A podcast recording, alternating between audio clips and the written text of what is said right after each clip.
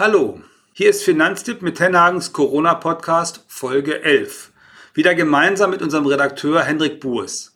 Wir reden heute über Kredite, die ihr als Privatleute aufgenommen habt, die ihr also schon vor Corona aufgenommen habt und die euch jetzt drücken. Ihr habt weniger Geld, ihr habt vielleicht den Job verloren, ihr habt vielleicht nur Kurzarbeitergeld oder wenn ihr selbstständig seid, sind die Einnahmen so eingebrochen, dass ihr kaum wisst, wie ihr eure Rechnung bezahlen sollt. Geschweige denn, wie ihr so einen Ratenkredit für euer Auto, eure Küche oder vielleicht auch für eure Immobilie bezahlen könnt. Wir reden jetzt mal darüber, was ihr mit solchen Ratenkrediten eigentlich machen könnt.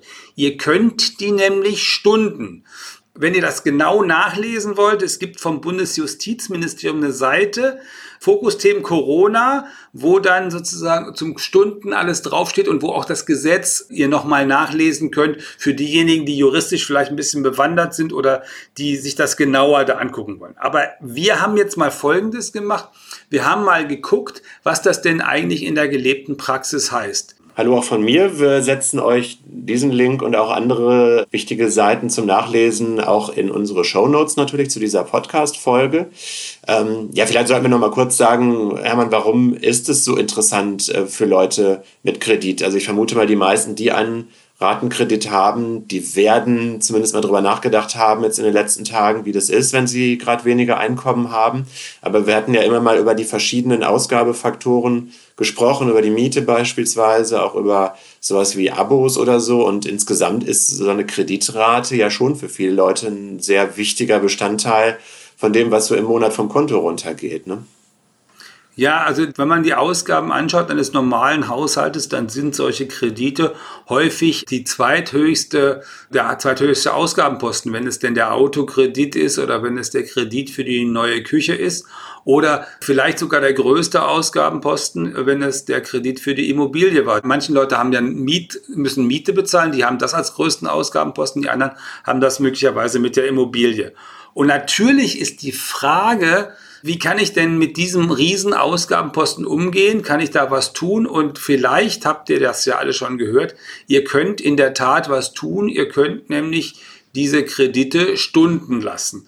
Das heißt, die Regierung hat gesagt oder das Parlament hat verabschiedet, dass ihr hingehen könnt und könnt euren Ratenkredit für drei Monate nicht mehr bezahlen mit dem Hinweis darauf, dass ihr den wegen Corona nicht mehr bezahlen könnt und mit der Voraussetzung, dass ihr diesen Ratenkredit schon deutlich vor Corona gehabt habt. Also das ist jetzt nicht für neue Kredite, sondern nur für Kredite, die ihr schon Anfang März oder Ende Februar gehabt habt. Und äh, fragt man sich natürlich, wo ist da der Haken? Also ein Haken gibt es zumindest nicht, dass Verzugszinsen oder so fällig werden, aber es ist durchaus möglich, dass von Bank zu Bank da die einzelnen ähm, Spielregeln ein kleines bisschen anders sind. Also wir haben uns äh, heute mal verschiedene Bedingungen von Banken auch angeschaut bei Finanztipp. Und es gibt zum Beispiel Banken, die sagen, wir setzen den Kredit dann einfach ein bisschen länger fort, so also hängen diese meinetwegen drei Monate hinten dran. Es gibt wohl auch einzelne Banken, das scheint die Minderheit zu sein, die sagen, na, die Laufzeit danach bleibt gleich und dann wird es halt für den Rest ein kleines bisschen teurer. Das ist schon eine interessante Position, weil der Gesetzgeber hat sich gedacht, dass der ein oder andere Banker auf so eine Idee kommen könnte und hat gesagt, also eigentlich ist es ja sinnvoll, wenn der Kunde mit seiner Bank darüber spricht, wie er diese Raten, die er jetzt nicht zahlen kann, später bezahlt. Und da ist ja eine Möglichkeit tatsächlich, dass man dann anschließend seine Raten ein bisschen erhöht, um dann trotzdem zum gleichen Zeitpunkt fertig zu werden. Der Gesetzgeber hat aber auch gewusst quasi schon, dass das zu Schwierigkeiten führen könnte und hat deswegen gesagt, wenn man sich mit der Bank nicht einigen kann darüber, wie das denn später bezahlt werden soll, dann gilt eine ganz einfache Lösung. Dann werden einfach die drei Raten, die man jetzt nicht bezahlt, vielleicht werden es auch mal mehr als drei Raten, weil auch da gibt es ja noch Bewegung drin, die werden einfach zum Schluss hinten dran gehängt. Das heißt, die hätte man sonst jetzt in diesem Frühling bezahlt und dann bezahlt man sie stattdessen vielleicht im Herbst des Jahres 2022 oder 2023, je nachdem, wie lang das mit dem Kredit noch so läuft. Also am Ende auf jeden Fall auf die konkreten Bedingungen der Bank gucken. Ich habe hier gerade nochmal von der Commerzbank als ein Beispiel so einen Text rausgesucht, den die auf ihre Homepage gesetzt haben. Da ist es so bei der Commerzbank, die Ratenpause ändert nicht die Laufzeit ihres Ratenkredites. Nach Ablauf der Pause wird daher ihre monatliche Rate höher ausfallen. Die bieten aber auch an, wenn man möchte, kann man trotzdem über eine Verlängerung der Laufzeit reden. Die meisten anderen Banken, sage ich jetzt mal, die wir bisher untersucht haben, machen das aber anders. Die machen eine echte Pause. Also da muss man wirklich genau hinschauen. Die einzige Frage, die noch nicht geklärt ist, ist, wie das eigentlich mit den Zinsen für die Raten ist, die, mit denen ihr jetzt aussetzt. Müsst ihr die auch noch verzinsen? Müsst ihr also am Schluss dann mehr Geld dafür bezahlen, statt dessen, was ihr jetzt hättet bezahlen müssen? Oder bleibt das zinsfrei? Das heißt, ihr bezahlt genau die Rate, die ihr jetzt hättet zahlen müssen, dann vielleicht erst in zwei Jahren. Das ist, wie gesagt, noch nicht klar. Wir haben die Bankverbände gefragt und das Ergebnis war, ja, der BVR, der Verband der Volksbanken und Raiffeisenbanken, schreibt uns, dass sich nach ihrer Einschätzung der Zinsanteil nicht erhöht, sondern eine zinsfreie Vertragsverlängerung entsteht. Wir haben aber auch vereinzelt Beispiele von Banken gefunden, wo es anders formuliert war auch äh, manchmal Einzelfälle, wo die Leute ermuntert wurden, etwas andere als die gesetzliche Stundungsregel zu treffen, also zum Beispiel die Raten dauerhaft zu reduzieren. Schaut euch also das Formular bei eurer konkreten Bank sicherheitshalber genau an, was da drin steht. Spannend ist auch, dass bei den Banken man da sehr unterschiedlich emphatisch mit dieser Möglichkeit umgeht, dass Kunden tatsächlich jetzt für einige Monate mal die Raten aussetzen, aber schon hinterher dann bezahlen. Also manche drucken so quasi nur das ab, was in dem Gesetz steht und sagt, gibt jetzt da eine Neuregelung, Sie können von äh, oder so. Und bei manchen findet ihr das aber auch äh, so, dass das sehr freundlich und sehr emphatisch äh, dargestellt wird, dass ihr da hingehen könnt und die sagen dann, Leute, ihr seid unsere Kunden und wir wollen, dass ihr als unsere Kunden auch in dieser Corona-Phase da heile durchkommt. Und deswegen kommt zu uns, oder die sagen dann, kommen Sie zu uns, also kommt zu uns und klärt das. Äh, wir finden da eine Lösung für euer Problem. Das ist schon interessant, weil man natürlich diese, diese unterschiedliche Art, mit den Kunden umzugehen, auch an anderer Stelle jetzt immer mal wieder äh, hört. In den Nachrichten hört man es vor allen Dingen von den Unternehmen, den kleinen und den Mittelständlern, die klagen, dass diese Kreditvergabe für sie Förderkredite oder Kredite mit einer Absicherung von Vaterstaat, die da vorgesehen sind, dass das sehr schwer fällt, das bei den jeweiligen Hausbanken durchgesetzt zu bekommen oder umgesetzt zu bekommen. Ich habe gerade eben noch einen Zeitungsartikel gelesen, da wollte sich jemand also nicht persönlich outen, aber einer von diesen Wirtschaftsvertretern sagte, also das sei ein Sch und so und es äh, würde nur bei 10% klappen. Andere Unternehmen sagen, nee, bei uns hat das schon geklappt. Bei den ganz Großen scheint es auch einfach zu klappen, weil die Lufthansa sagt ja schon, sie hat mehr Geld wieder in der Tasche, weil sie von der KfW äh, Milliarden zur Verfügung gestellt bekommen hat. Und auch TUI hat schon gesagt, dass sie schon eine Förderung gesehen haben vom Bund. Genau, und dazu kann man auch noch sagen, aber für die Unternehmen in puncto Kredite gibt es aber auch eine Neuerung. Wir haben ja eben schon mehrmals über die Zuschüsse für die ganz kleinen Firmen gesprochen, aber bei den Krediten, ähm, wie du ja gerade sagst, gab es hier und da mal Ärger mit auch dieser Regel, dass die Hausbank ja 10% der Haftung nehmen soll. Die haben jetzt diese Woche zusätzlich zu den bisherigen Programmen, wo du für relativ wenig Zinsen Geld von der KfW oder von den Bürgschaftsbanken bekommt es für Mittelständler ein zusätzliches Programm aufgelegt, bei dem dann der Staat 100 Prozent der Haftung übernimmt. Da sollen dann die Zinsen aber dann auch bei drei Prozent liegen, also höher als bei diesen anderen Krediten, die da jetzt vorgesehen waren. Das sollen dann 500 äh, bis 800.000 Euro sein, die als solche Kreditlinie für so einen Mittelständler zur Verfügung stehen, damit er irgendwie besser über die Runden kommt. Wenn ich das mal so sagen darf, also ich finde das ein bisschen irritierend, weil eigentlich wer weiß besser um die Kreditwürdigkeit äh, eines Kunden oder eines Mittelständlers wie die Hausbank. Und wenn die Hausbank bei ihrem Kunden nicht in der Lage ist zu sagen, wie kreditwürdig ist der? Der ist ja womöglich seit 20 Jahren bei den Kunde und das funktioniert da nicht. Also irgendwie finde ich, äh, wofür brauchen wir denn solche Banken noch? Ich bin ja nicht der Meinung, dass das bei allen Banken so ist. Aber bei einigen scheint es jedenfalls so zu sein, oder anders gesagt, es scheint sogar bei vielen Banken so zu sein, weil sonst ist das Lamento nicht zu erklären. Ich habe jetzt hier gerade noch auf dem Tisch liegen die Meldung von Bundeswirtschaftsminister Altmaier tadelt Banken für Zurückhaltung bei Kreditvergabe an die Wirtschaft. Das ging ja so überhaupt nicht. Es sei doch nicht Sinn der Übung gewesen, dass die Hausbanken das Geld, was der Bund zur Verfügung stelle für diese Kredite, dass die das nicht weiterreichten. Das könnte doch so nicht sein. Also müssen jetzt mal feststellen, bei den, bei den Privatkunden haben wir bisher solche Meldungen noch nicht, aber vielleicht haben auch noch, noch nicht so viele Privatkunden überhaupt einen Kredit beantragt. Da haben wir ja auch so ein paar Indikatoren. Dieses neue Programm 100% Staatshaftung für die kleineren und mittleren Unternehmen hört jedenfalls auf den Namen KfW Schnellkredit 2020. Dazu gibt es dann auch Unterlagen, die wir euch verlinken werden. Aber äh, lass uns nochmal zurückkommen zu den Privatleuten und ihren Ratenkrediten.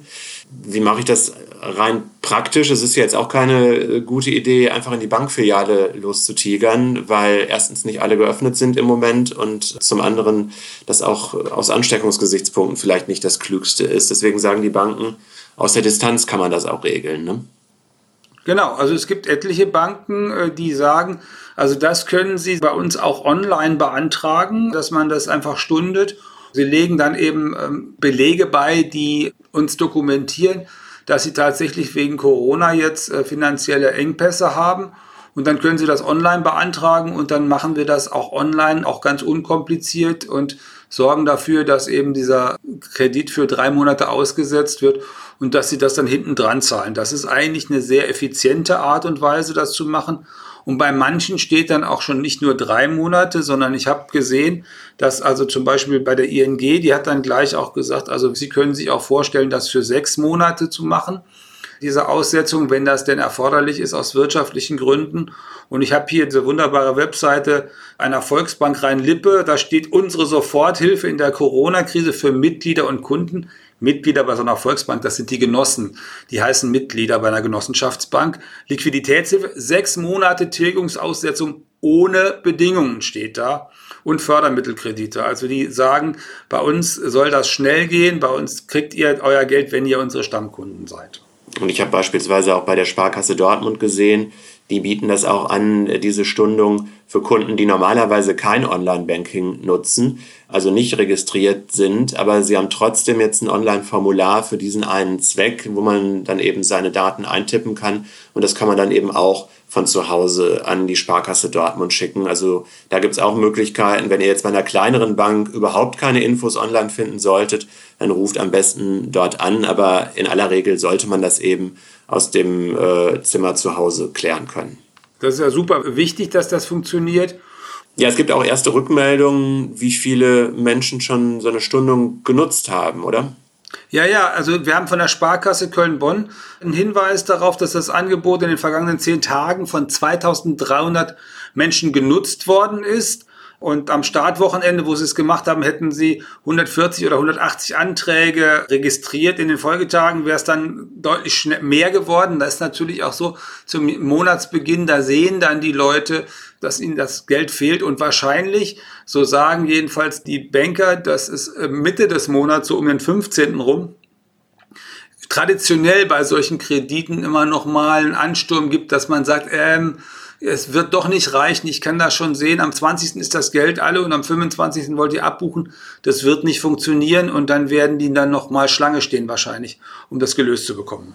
Virtuell Schlange stehen, dann hoffentlich nur. Virtuell Schlange stehen, genau. Die Commerzbank hat uns auch gesagt, das Programm kommt äh, schon ganz gut an bei den Kunden. Dann ist ja darauf anschließend die Frage, muss ich mich denn jetzt schnell entscheiden, was ich mit meinen Raten mache oder habe ich da Zeit? wenn man schon weiß, dass es eng wird, dann ist es vermutlich gescheit, jetzt hinzugehen und zu sagen, ich stunde die drei Monate, weil man weiß ja nicht, ob es nicht vielleicht noch länger eng wird. Und äh, das, was man schon gestundet hat, kann man ja hinziehen und kann man in jedem Fall auch diese über die zwei Jahre dann nach hinten rausziehen oder bis zum Ende des Kredites, während wenn ich jetzt im April bezahle und im Mai auch noch und dann fällt mir im Juni ein, die schafft das einfach nicht mehr. Und da gibt es dann keine Verlängerung von Seiten der Regierung, kann man eben nur die Rate für den Juni stunden.